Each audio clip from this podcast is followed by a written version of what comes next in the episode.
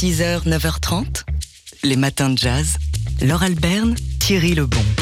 Alors on vous parle beaucoup du festival Jazz à la Villette qui a débuté hier soir et pour cause, il s'y passe plein de choses et plein de choses passionnantes. Euh, un petit peu plus tôt dans les matins de jazz, on évoquait la venue ce soir du cubain Sima Funk qui va vous faire danser. Eh bien, voici un autre euh, musicien cubain qu'on entend ici sous ma voix, c'est le pianiste Roberto Fonseca, vous l'aviez peut-être déjà identifié, qui va vous faire danser lui aussi, mais dans un tout autre genre, plus classique, euh, avec des, danses classiques cubaines samedi soir, puisque euh, dans la grande halle de la Villette, il va faire revivre l'ambiance d'un cabaret mythique euh, parisien qui s'appelait La cabane cubaine et ça nous a donné envie d'en savoir davantage sur ce cabaret qui a été un haut lieu de la culture cubaine euh, dès les années 30 à Paris, cabaret, cabaret Montmartre qui se situait dans la rue Fontaine, qui avait été créé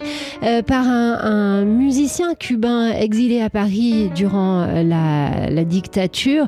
Il est arrivé en 1927, il, paraît qu'à l'époque il n'avait que 100 francs en poche, euh, un saxophone sous le bras et qui ne savait même pas dire bonjour en français. Pourtant, il est devenu bah, l'animateur des nuits cubaines et parisiennes. Il s'appelait Eduardo Castellanos et donc il a créé la cabane cubaine rue Fontaine dans l'immeuble, au sous-sol de l'immeuble d'André Breton. Et là, bah, ça a été le rendez-vous de tous les Cubains fraîchement arrivés dans la capitale, des musiciens, mais aussi des non-musiciens. C'était un lieu culturel. Et pendant plus de dix ans, euh, s'y sont succédés les plus grands musiciens cubains, mais pas seulement. On dit que Maurice Chevalier, Miss et même Cab Calloway sont venus là pour faire danser euh, les gens, les Parisiens et les Cubains de Paris euh, dans cette rue Fontaine euh, baptisée pour l'occasion Cahier cubaine. C'est un, lieu qui a tenu un rôle social et même politique, hein, puisque Eduardo Castellanos y a, accueilli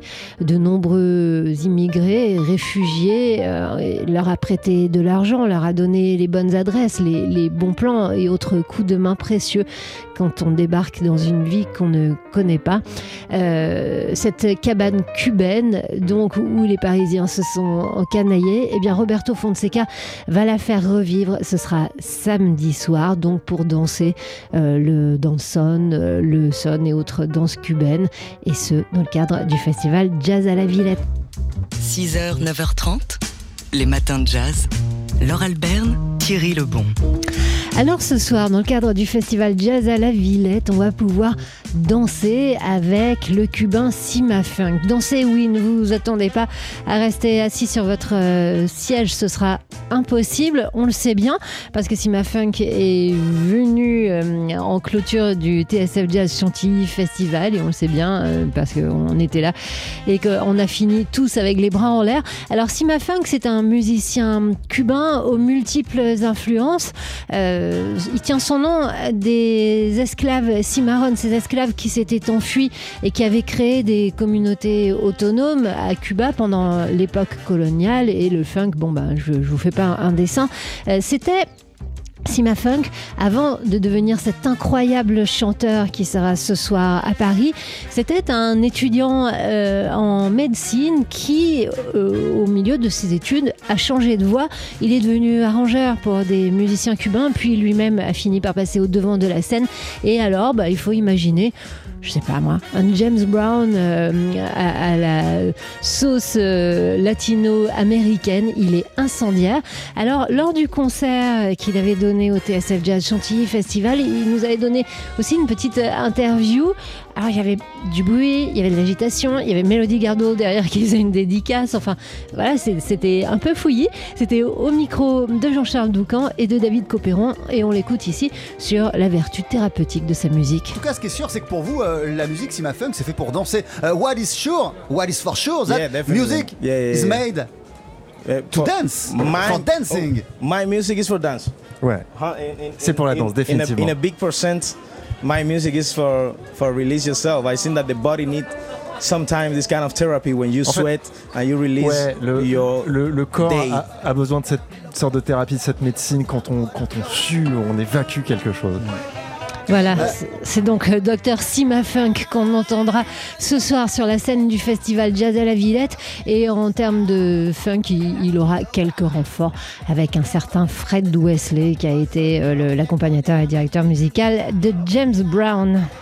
Les matins jazz. Samedi après-midi, de 17h à 19h, au centre Pompidou, on va pouvoir assister, et l'entrée sera libre, à une conférence dans le cadre de la série Planétarium entre Achille Mbembe, qui est historien et philosophe, et l'artiste euh, militante Imani Jacqueline Brown, qui est originaire de la Nouvelle-Orléans et qui travaille euh, sur ce qu'elle appelle le continuum de l'extractivisme, c'est-à-dire concrètement je traduis qu'elle s'intéresse à la violence qu'a exercée la société coloniale pour imaginer un chemin vers des, réparations écologiques. Il sera question notamment d'afro-écologie. Alors c'est une pensée qui est un peu complexe euh, à expliquer en quelques secondes, mais euh, une pensée en tout cas, qu'elle vous expliquera elle-même, qui montre le rôle euh, engagé de l'artiste tel qu'elle le conçoit et aussi bah, tel que la société capitaliste, selon elle,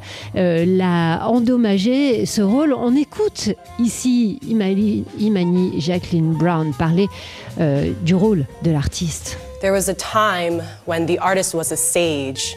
The artist embodied within their person il y a eu un temps où l'artiste était un sage, il incarnait tous les arts, toutes les sciences, il était magicien, chaman, professeur, magistrat. Et une société qui détourne l'art du reste de la vie est une société qui se dégrade. Dans la situation actuelle, l'art est devenu une autre commodité de consommation, un autre bien de spéculation qui aujourd'hui ne profite qu'à 1% de la population. Ce qu'elle regrette, bien sûr, euh, c'est une des questions qu'elle va aborder. C'est une, une, artiste vraiment passionnante qui utilise euh, plein de médias euh, artistiques pour, pour défendre sa pensée. Imani Jacqueline Brown, donc, qui sera à Paris invitée par le centre Pompidou en compagnie de l'historien et philosophe Achille Mbembe. Ce sera samedi euh, de 17h à 19h au centre Pompidou dans le cadre euh, de la série de conférences et de rencontres Planétarium. C'est euh, la, 13e rencontre que vous propose Beaubourg. Allez donc voir sur le site du centre Pompidou pour en savoir davantage. C'est absolument passionnant. Les matins de jazz. De l'œil à l'oreille. Et on est très heureux de recommencer une saison en partenariat avec le magazine D'Art L'œil et d'accueillir, comme chaque jeudi matin, Fabien Simode, son heureux rédacteur en chef. Bonjour Fabien. Bonjour.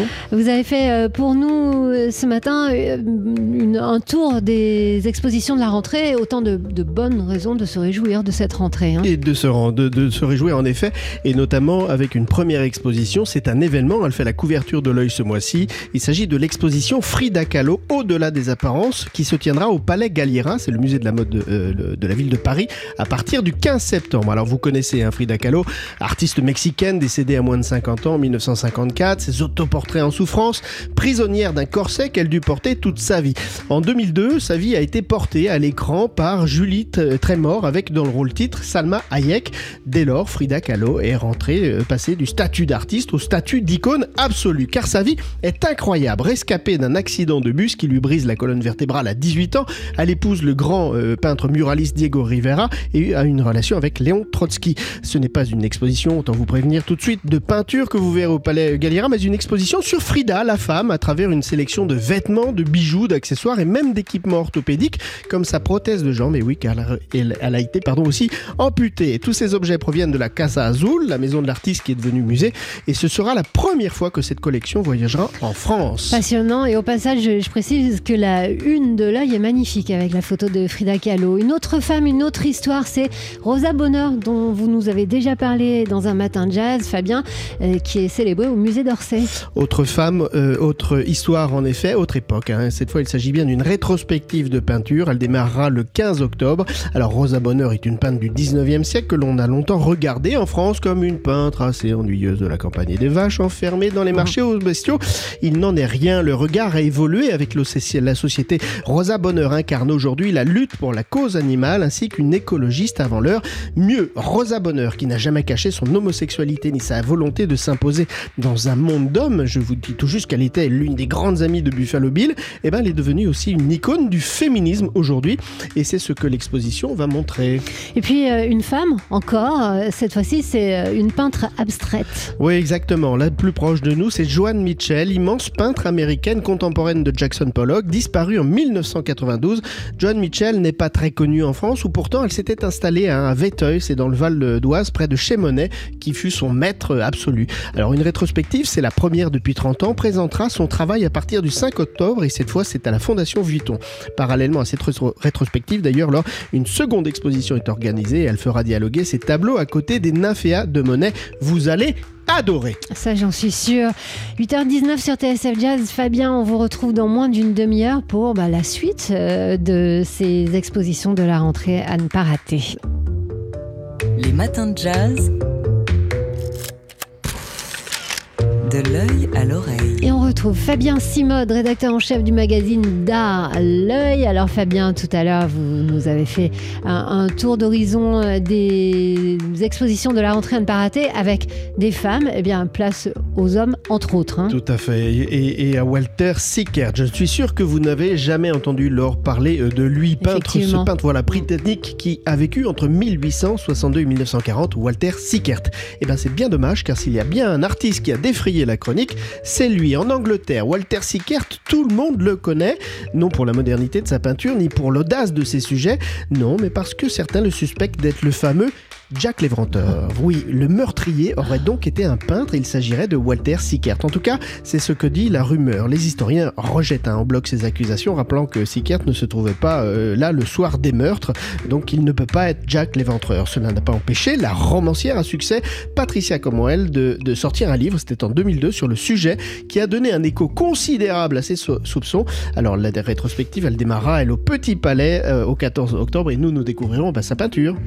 Alors il a que Walter Sickert à l'honneur, il y a aussi Marcel, Proust, qui est un petit peu plus connu. Exactement. En France, nous commémorons cette année le centième anniversaire, vous le savez, de la disparition de, de, Proust. Dans ce cadre, la Bibliothèque nationale de France programme une grande exposition à l'auteur de la recherche du temps perdu. Alors, c'est près de 350 pièces, parmi lesquelles des manuscrits, du mobilier et aussi euh, des objets d'art, des peintures, qui inviteront toutes ces pièces, euh, les visiteurs à plonger, euh, se plonger dans la fabrique de l'œuvre proustienne et à, tenter de percer le, le mystère Hein, de le secret de l'écriture de l'un de nos plus grands écrivains. Ce sera donc à la BNF et c'est à partir du 11 octobre prochain. Et enfin, euh, alors là, on célèbre plusieurs artistes et on célèbre surtout une ville, Paris, terre d'accueil des artistes. Oui, voilà une exposition qui euh, va plaire autant aux lecteurs du magazine L'œil qu'aux auditeurs de TSF Jazz. Hein. Vous savez qu'il est coutume de dire que Paris a été une terre d'accueil pour les artistes du monde entier jusqu'à peu près la Libération, moment où le monde de l'art s'est déplacé à, à New York. Or, une exposition au musée de l'histoire de l'immigration à, la Porte Dorée montre que cela est infiniment plus complexe et que Paris est resté une terre d'accueil même après 1945. Alors cette exposition suivra euh, le parcours de 24 artistes évoquant le motif de leur départ pour Paris comme leur quotidien quand même souvent difficile, il faut le dire, en France. L'exposition débutera plus tôt, le 27 septembre, sous un très joli titre que je vous donne, Paris et nulle part ailleurs. En effet, c'est joli. Euh, c'est l'une des expositions dont on peut avoir quelques détails dans le nouveau numéro numéro de l'œil qui a mis Frida Kahlo en une. Et si vous voulez savoir pourquoi Frida Kahlo, bah, je vous renvoie d'ores et déjà vers euh, le podcast des matins de jazz du jour, puisque vous en avez parlé il y a quelques minutes. À la semaine prochaine, Fabien Simode, rédacteur en chef du magazine d'art L'œil. Et si on ouvrait l'œil pour parler d'art?